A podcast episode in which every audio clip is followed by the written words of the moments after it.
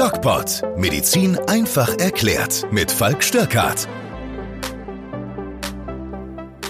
Hallo und herzlich willkommen zu dieser neuen Folge des DocPod Medical Crime. Und tatsächlich leider heute ähm, eine Woche zu spät, weil ich nämlich letzte Woche im Urlaub war. Und, ähm, ja, hast du dir verdient. Habe ich mir verdient. Ähm, deswegen konnte ich nicht wie gewohnt ähm, podcasten, aber heute wieder, wie es sich gehört. Und ich begrüße am anderen Ende der Leitung, wir sind über Internet miteinander verbunden, die Anja. Hallo Anja. Hi Falk, grüß dich. Und wie geht's dir? Gut. Und dir, wie war der Urlaub? Ja, wir waren Bergsteigen. War ganz nett, aber sehr anstrengend. Oh ja, das glaube ich. Und ja, natürlich bist du Schwitzen gekommen. Oh ja, wie ein ja. ja. Kann ich mir vorstellen.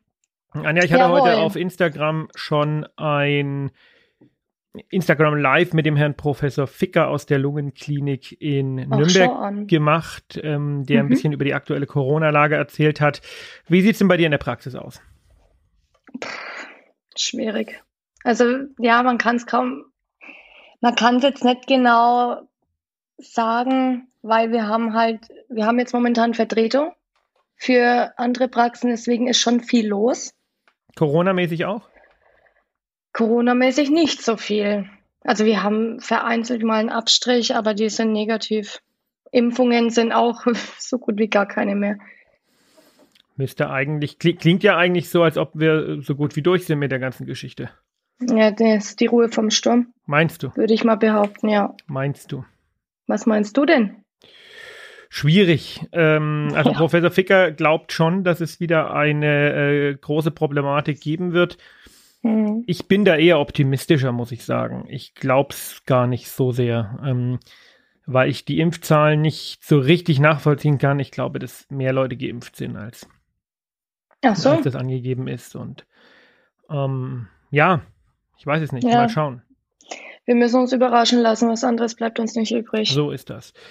Wir unterhalten uns heute aber nicht über die Corona-Lage oder über Impfzahlen Nein. oder über irgendwas in dieser Art, sondern wir unterhalten uns über traumatische Fälle. Traumatische Erlebnisse. Und ich würde sagen, wir hören ja. mal in unseren mittlerweile schon so beliebten Teaser rein. Jeder Retter muss sich früher oder später die Frage stellen, wie er mit dramatischen Ereignissen umgeht, die ihn ohne jede Frage früher oder später ereilen werden. Einige, insbesondere die Jüngeren, stecken das meiste ganz gut weg. Wenn man den Job aber mal länger macht, sich die Toten gehäuft haben, dann ist die Verarbeitung nicht mehr so einfach. Angebote für Beschäftigte im Rettungsdienst oder für Notärzte gibt es so gut wie keine. Jeder muss sich die Frage, wie lange man all das aushalten kann, selber stellen. Dabei geraten nicht wenige derjenigen, die sich so aufopferungsvoll für andere einsetzen, selbst in Schieflage. Nirgends ist die Zahl der Alkoholiker, der Drogensüchtigen oder ganz allgemein der Mitarbeiter mit schweren psychischen Problemen so groß wie im Rettungsdienst und bei der Feuerwehr. Nicht selten endet eine Laufbahn im Suizid. Na klar, das ist zum Glück nicht die Regel. Nichtsdestotrotz kennt wahrscheinlich jeder Retter oder Feuerwehrmann einen Kollegen, der auf der Strecke verloren gegangen ist. Ob es nun der gewählte Freitod oder der goldene Schuss war, einige dramatische Fälle gibt es immer. In den nächsten vier Folgen wollen wir uns hier beim DocPod Medical Crime mit Einsätzen beschäftigen, die Menschen an die Grenze der Belastbarkeit bringen. Es wird um abgetrennte Clownköpfe, um zerhäckselte junge Menschen und um den plötzlichen Tod eines jungen Familienvaters gehen, der nur helfen wollte. Für all diese Geschichten gilt, sie sind nichts für schwache Nerven. Sie strapazieren die emotionale Belastbarkeit sogar von erfahrenen Rettern und sollten nicht von Menschen gehört werden, die von vornherein wissen, dass sie sich derartige Geschehnisse stark zu Herzen nehmen. Auch Kinder dürfen diesen Podcast auf keinen Fall hören. Es wird hart in den nächsten vier Folgen. Bevor wir aber konkret ins Detail gehen, wollen wir uns heute zuallererst mit der Frage beschäftigen, wie Menschen mit solchen Erfahrungen umgehen und weshalb es keine oder kaum Angebote gibt, die denjenigen helfen, die uns helfen. So schaut's aus. Geht also Jawohl. in den nächsten jetzt vier Folgen, das heißt acht Wochen, mhm. um die Frage, wie gehen Retter mit schwerst traumatischen Erfahrungen um? Ja, da sind wir schon beim Stichwort. Du bist ja oder warst ja auch ein Retter. Ich bin immer noch Wie, ein Retter. Ja, Aber du bist ja nicht mehr im Notarztdienst tätig. Du bist ja. Momentan nicht, aber einmal Notarzt, immer Notarzt. Ja. Aber wie war es denn in deiner, deiner Zeit als Notarzt? Na, du hast sicherlich viel schlimme Dinge erlebt und gesehen. Tatsächlich, ich hatte das ja, glaube ich, schon mal gesagt, dass die Dinge oder die, die, die Verarbeitung mit der Zeit schwieriger wird oder wurde. Mhm. Und drei besonders schwierige Fälle habe ich mitbekommen. Und äh, ganz interessant, dass du das fragst. Ähm, wir nehmen das heute auf, es ist Freitag und ähm, ein alter Freund, ein alter Kollege, mit dem ich früher viel Rettungsdienst gefahren bin, als ich noch in Hessen gearbeitet habe, mhm. und der besucht mich gerade. Ach. Und ähm, da haben wir uns Sehr ein bisschen, da, genau, da haben wir uns ein bisschen drüber unterhalten. Wie ist denn der Stand der Dinge in meiner alten Wache?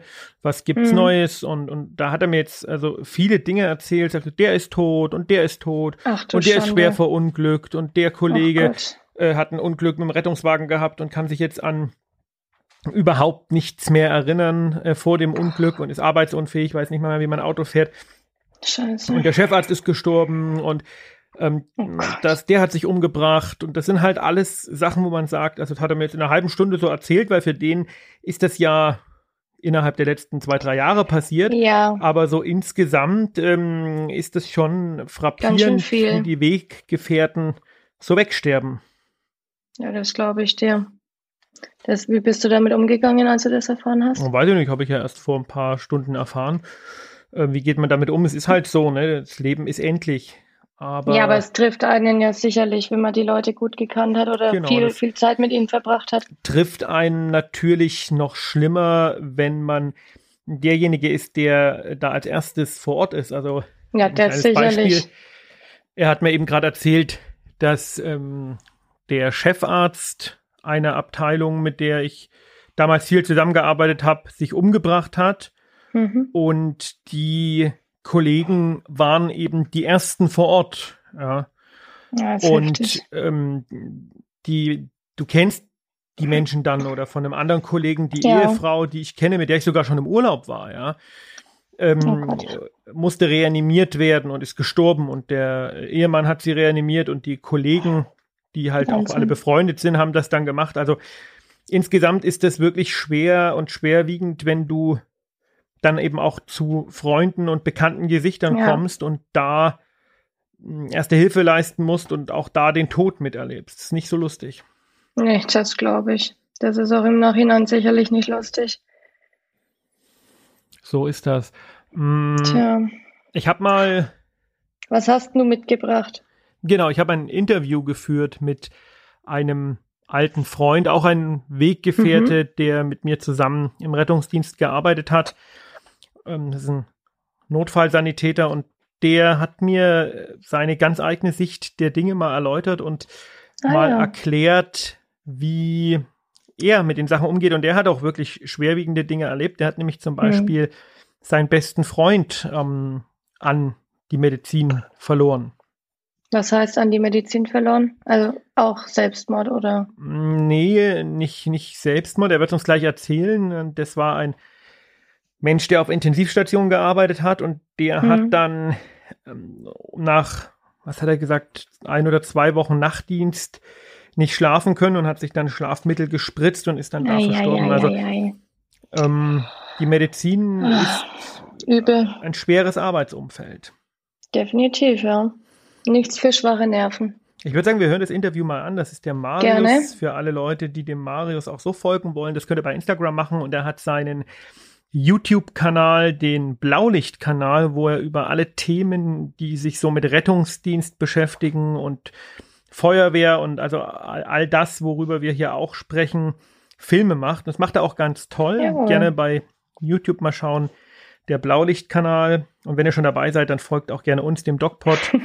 oder mir persönlich Doc Falk auf Instagram und wir hören jetzt einfach mal in das Interview rein. Das machen wir. Hallo Marius. Grüß dich Falk, hi. Wir reden ja heute über die ganz schlimmen Erfahrungen, die wir so im Rettungsdienst machen, Marius. Du bist Notfallsanitäter und hast sicherlich auch schon das ein oder andere wirklich Furchtbare erlebt. Wie gehst du für dich damit um? Ähm, und was war vielleicht, steigen wir mal so ein, deine bisher schlimmste Erfahrung? Genau, also vorab muss ich sagen, dass man ja zum Glück im Rettungsdienst nicht alltäglich Dinge sieht, die wirklich so äh, schwer zu verkraften sind. Das Regelgeschäft ist ja so eigentlich, dass wenn ich nach dem Dienst nach Hause komme, ich nichts mehr davon weiß, was ich tagsüber erlebt oder gesehen habe, weil äh, ich eigentlich mit Verlassen der Wache alles wieder lösche. Natürlich gibt's aber auch die Einsätze, die du meinst, wo man ja doch was mit nach Hause nimmt und zum Teil auch noch paar Tage oder sogar auch paar Wochen noch darüber nachdenken muss und damit äh, ja zu kämpfen hat.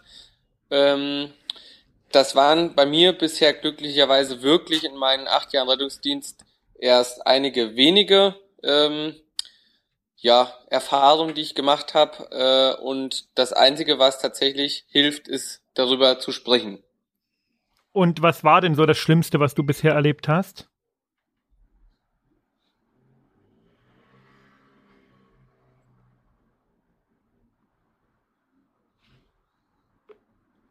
Jo. Das war irgendwas weg. hat ja. Und was war denn so das Schlimmste, was du bisher erlebt hast? Ähm, naja, auf den Landstraßen hier im ländlichen Bereich gibt es natürlich viele krasse Verkehrsunfälle. Wir haben auch direkt die A5. Das sind auch direkt eigentlich so die Dinge, die mit am schlimmsten sind. Also wenn man Menschen nach einem schlimmen Verkehrsunfall sieht, wo einfach ja anatomisch nichts mehr da ist, wo es sein sollte, dann ist das zum Teil schon schwer zu verkraften. Ähm, mein schlimmster Einsatz war tatsächlich ein Verkehrsunfall mit drei äh, jungen Mädels. Also zwei PKWs sind frontal ineinander gefahren. Eines der drei jungen Mädels lag schon reanimationspflichtig auf der Straße und ähm, da hat sich aber schon die erste Rettungswagenbesatzung drum gekümmert. Ich war mit der Feuerwehr da als Notfallsanitäter und meine Aufgabe war es dann, die schwer ein- oder massiv eingeklemmte ähm, dritte Person im Fahrzeug äh, medizinisch zu versorgen und dann natürlich auch bei dem Rausschneiden zu äh, betreuen. Ähm, was meinerseits nicht ganz so klug war, ich habe ihr meinen Vornamen gesagt, weil wir äh, genau gleich alt waren. Und dann hat sie mich ununterbrochen mit meinem Vornamen angeschrien in absoluter Todesangst, dass sie in dem Auto nicht sterben will und nicht verbluten will und nicht verbrennen will. Und das wirklich eine halbe Stunde lang. Und man muss sich mal vorstellen, jemand, der absolute Todesangst hat, das sind natürlich Schreie, die gehen ganz tief rein ins Mark. Ähm, nachdem wir die Patientin dann aus dem Auto hatten, polytraumatisiert, schwerst verletzt, ähm, ja, musste ich mich tatsächlich erstmal auf die Straße legen und dann ging gar nichts mehr. Also, und ist die Patientin gestorben? Nee, ein Glück nicht. Darauf kann ich auch gleich nochmal kurz äh, eingehen.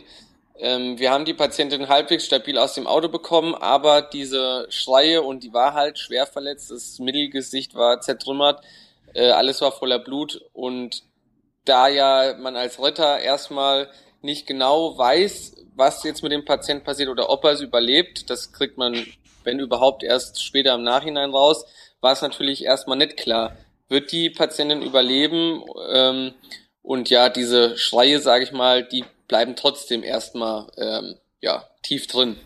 Und ähm, du hast es angesprochen, du arbeitest in einer ländlichen Gegend.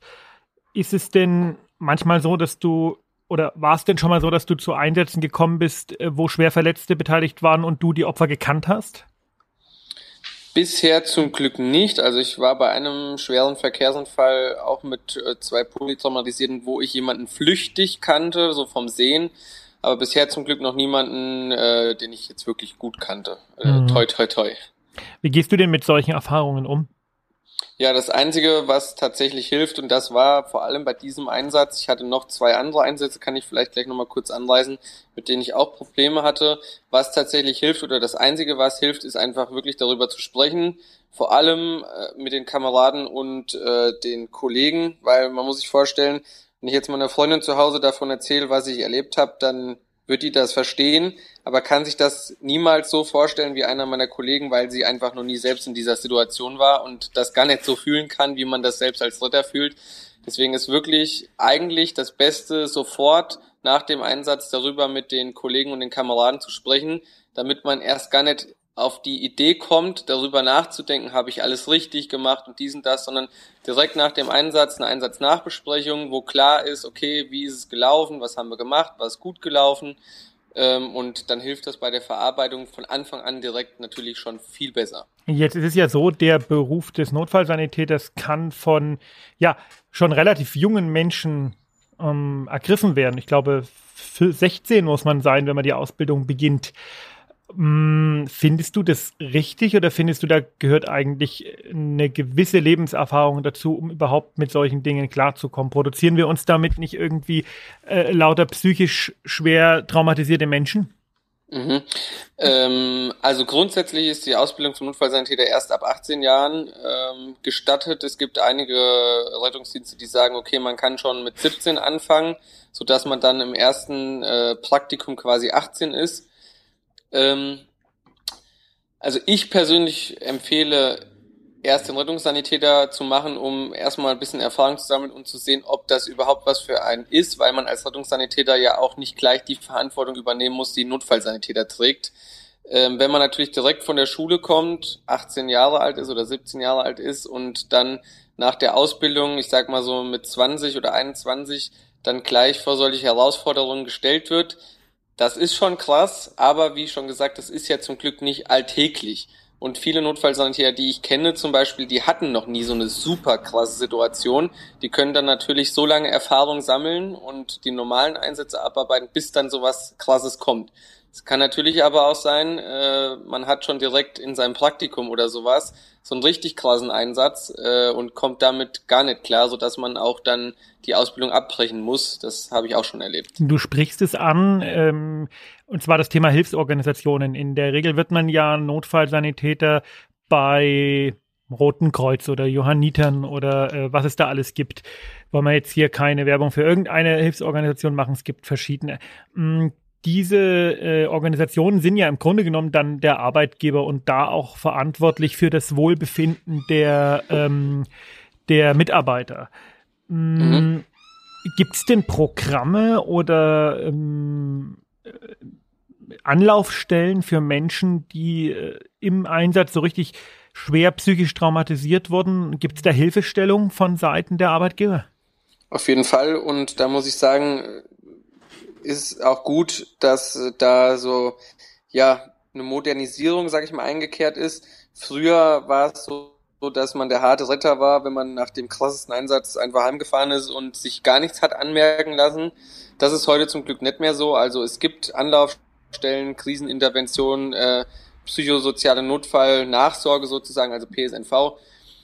Und ähm, die jungen Notfallsanitäter oder auch die Notfallsanitäter in Ausbildung und frische Rettungssanitäter, FSJler, all diejenigen, die einen krassen Einsatz durchgemacht haben. Da gibt's verschiedenste ähm, ja, Indikationen für, zum Beispiel die erste Reanimation, die erste Leiche, der erste schwere Kindernotfall, der erste schwere Verkehrsunfall, All diese Sachen sind heutzutage bei uns zumindest im Rettungsdienst, ich kann da natürlich nicht für jeden Rettungsdienst sprechen, aber so geregelt, dass danach zwingend ein Nachgespräch und so eine Krisenintervention quasi vorgesehen ist, einfach damit man schaut, okay, wie kommt derjenige damit klar und damit direkt von Anfang an äh, gar nicht sich sowas einbürgert, dass man sowas in sich reinfrisst und so tut, naja, ich bin der harte Ritter, äh, mich, mich juckt das gar nicht, mich lässt das komplett kalt. Marius, wir haben ja mal zusammengearbeitet, ähm, das ist ja kein Geheimnis. Und ich weiß, dass äh, ein gemeinsamer Bekannter von uns, ähm, ein Rettungsassistent damals, äh, Suizid begangen hat. Und ähm, ich äh, weiß auch, dass äh, einer deiner besten Freunde äh, verstorben ist. Mhm. Beides Menschen, die im System arbeiten. Zum einen ähm, möchtest du was, äh, möchtest du uns was darüber erzählen und zum anderen, was glaubst du, äh, welchen Beitrag hat denn dieses krasse äh, Arbeitsumfeld geleistet und ähm, ist das was, was man überhaupt länger als ein paar Jahre machen sollte oder macht einen das einfach kaputt? Mhm. Ähm, ja, das ist tatsächlich eine schwierige Frage, wie ich eben schon mal angerissen habe war der eine Kollege, der Suizid begangen hat, eben ein Rettungsassistent noch so von der alten äh, Riege, sage ich mal, wo es eben ja nicht verpönt war, aber einfach nicht gang und gäbe war, nach schweren Einsätzen darüber zu sprechen. Man merkt schon, viele alte Rettungsassistenten, die wirklich richtig vielen krassen Scheiß erlebt haben. Man muss sich überlegen, die Autos damals waren natürlich bei weitem nicht so sicher wie heutzutage. Das heißt, bei einem, bei fast jedem schweren Verkehrsunfall waren halt Leute tot und äh, also die Ausmaße waren viel schlimmer als heute, weil die Autos halt sicherer sind. Das heißt, die ganzen alten Rettungsassistenten haben natürlich viel krassen Scheiß gesehen und eben nicht darüber gesprochen. Weshalb man auch ganz deutlich merkt, dass all diese älteren oder ganz viele dieser alten Rettungsassistenten einfach ausgebrannt sind und einfach völlig abgestumpft sind, weil man eben sowas wie Nachgespräche oder generell sich über schwere Einsätze zu unterhalten einfach nicht hatte. Und das ist meiner Meinung nach heute auf jeden Fall besser, dass einfach bewusst ist, okay, man, man kann sich nicht nur, äh, ich sag mal, anatomisch verletzen, sondern auch die Psyche kann erkranken und dass das viel bewusster ist und dass darüber halt direkt gesprochen wird, das äh, trägt, denke ich mal, schon dazu bei, dass man den Beruf definitiv länger ausüben kann. Und dann war da noch das mit deinem besten Freund. Genau.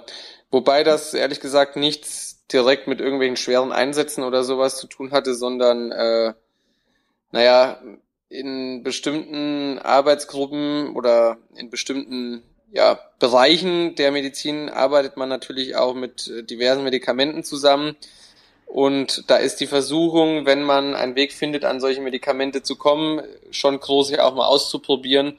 Und dieses Auszuprobieren, äh, ja, führte dann zu langfristigem Auszuprobieren und äh, einmal zu viel ausprobiert.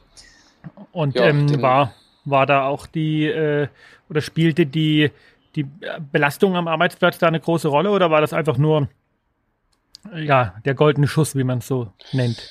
Also nach sieben Nachtdiensten, ähm, wie das ja im Krankenhaus oftmals so ist, oder zum Teil 14 Nachtdienste am Stück, da gibt's ja die absurdesten Schichtmodelle, äh, gescheit schlafen zu können, ist wahrscheinlich schon nicht ganz so einfach. Und das war eben nach dem, ich glaube, siebten Nachtdienst, als er sich dann morgens zum Schlafen äh, dieses Medikament ja gegönnt hat, nenne ich es mal, ist er halt danach nicht mehr aufgewacht. Ich kann jetzt natürlich im Nachhinein nicht beurteilen, ob er das deshalb gemacht hat, weil die Schichtdienste so oder besonders der letzte Nachtdienst da so schlimm war oder so. Ähm, auf Intensivstation geht's natürlich auch heiß her, aber ich würde mich nicht darauf festlegen, dass es daran lag.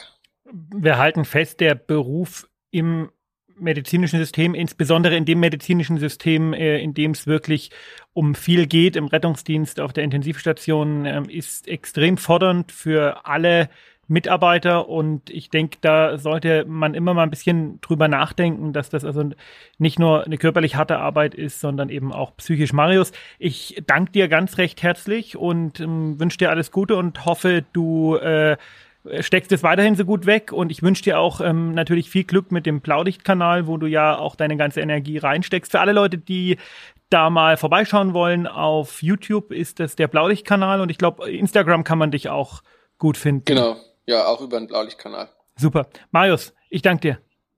Sehr gerne. Oh Gott. Also, nee. Warum hat er denn dem Kind seinen Namen gesagt? Naja, war ja also, kein Kind, war ja ein junges Mädchen und das hätte ich auch gemacht. Ja, oder.